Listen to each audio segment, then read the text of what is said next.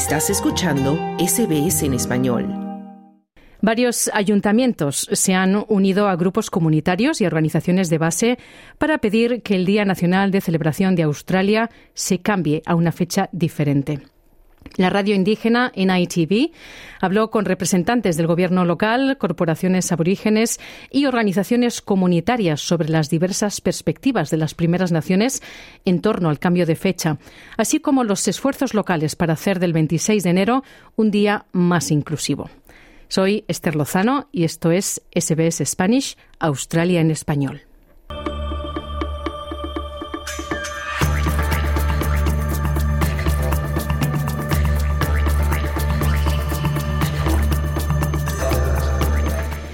26 de enero se convirtió en el Día Festivo Nacional del Día de Australia en el año 1994. Fue en esta misma fecha, en 1788, cuando la primera flota estableció un asentamiento de convictos en Sydney Cove, marcando el comienzo de la colonización europea de Australia. Y es un día de gran dolor y de luto para muchos aborígenes e isleños del estrecho de Torres. Las décadas de violencia colonial, apropiación y trauma infligido a los pueblos de las primeras naciones desde esta fecha han llevado a muchos a pedir que se cambie el Día Nacional de Celebración de Australia. En ITV Radio habló con representantes de consejos locales, corporaciones aborígenes y organizaciones comunitarias sobre el cambio de fecha, así como los esfuerzos locales para reconocer el dolor y el trauma asociados con el 26 de enero.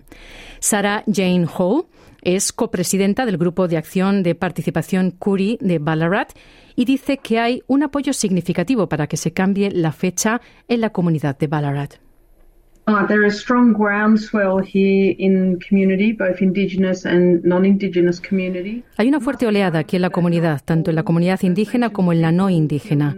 Hay que tener en cuenta que no todas las personas de las primeras naciones sienten la necesidad de cambiar la fecha, pero con los diferentes eventos comunitarios que hemos organizado en Ballarat, para que la gente venga y haga oír su voz, el apoyo abrumador es que el Día de Australia se celebre otro día del año decía Sarah Jane Hall, copresidenta del Grupo de Acción de Participación Curry.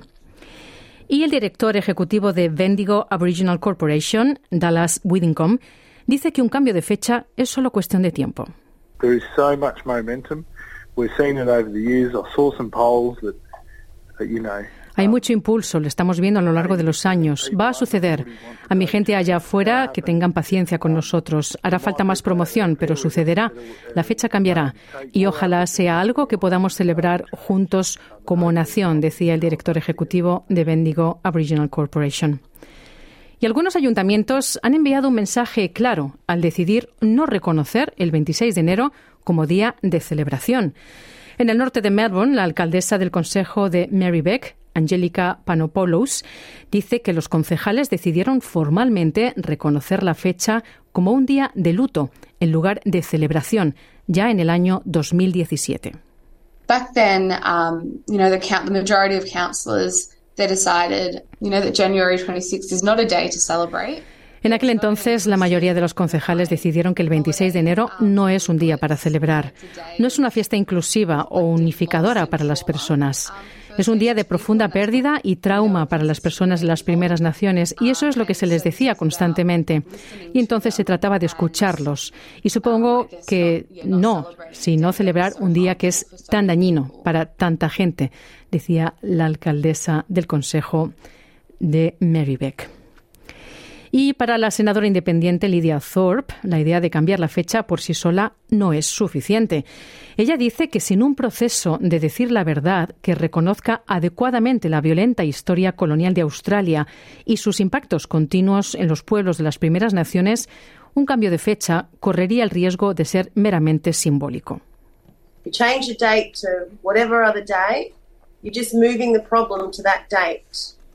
Si cambias la fecha a cualquier otro día, solo estás moviendo el problema a esa fecha.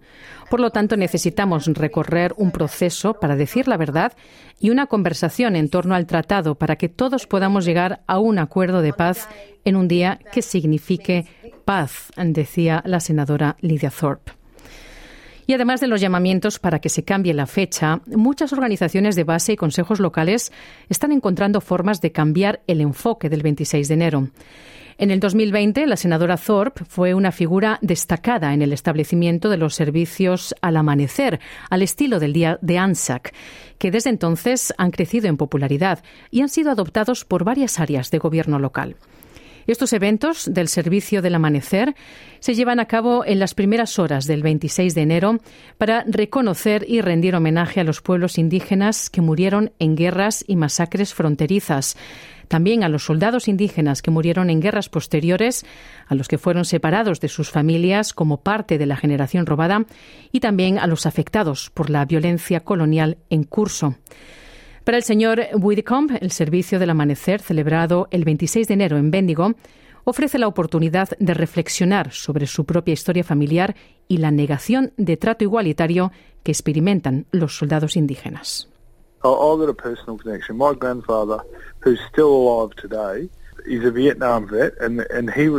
También tengo una conexión personal. Mi abuelo, que todavía vive, es un veterano de Vietnam y regresó sin ayuda, como la gente de la corriente que luchó por el país.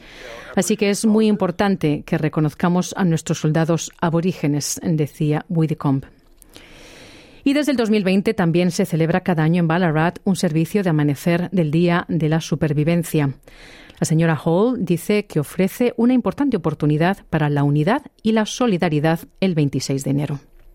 It's a great opportunity for people to come together. Um, Aboriginal Torres Strait Islanders, es una gran oportunidad para que la gente se reúna. Aborígenes e isleños del estrecho de Torres, amigos, pueblos no indígenas, unirse todos. Es un evento positivo y es un momento en el que podemos solidarizarnos aquí sobre parte de la historia que han sucedido entre las políticas del gobierno, las historias, las acciones de los aborígenes y los isleños del estrecho de Torres y el trauma que experimentaron, decía Hall. Ella dice que se trata de celebrar la resiliencia de los pueblos y la cultura indígenas y de crear caminos para la curación, para la sanación. We acknowledge the determination and resilience and strength of those that have survived the traumas Reconocemos la determinación, la resiliencia y la fuerza de aquellos que han sobrevivido a los traumas. Siento que hay mucha sabiduría en las palabras del tío Jeffrey cuando dice en el proceso de curación no hacemos la curación solos, lo hacemos juntos. Solo juntos podemos sanar porque solo conlleva una gran angustia y un trauma. Entonces, cuando hacemos supervivencia, cuando hacemos ceremonia, cuando hacemos repatriación, lo hacemos juntos, indígenas y no indígenas juntos. Podemos consolarnos unos a otros. Era la señora Hall terminando esta historia de NITV Radio y Angelica Wade para SBS News. Dale un like, comparte, comenta. Sigue a SBS Spanish en Facebook.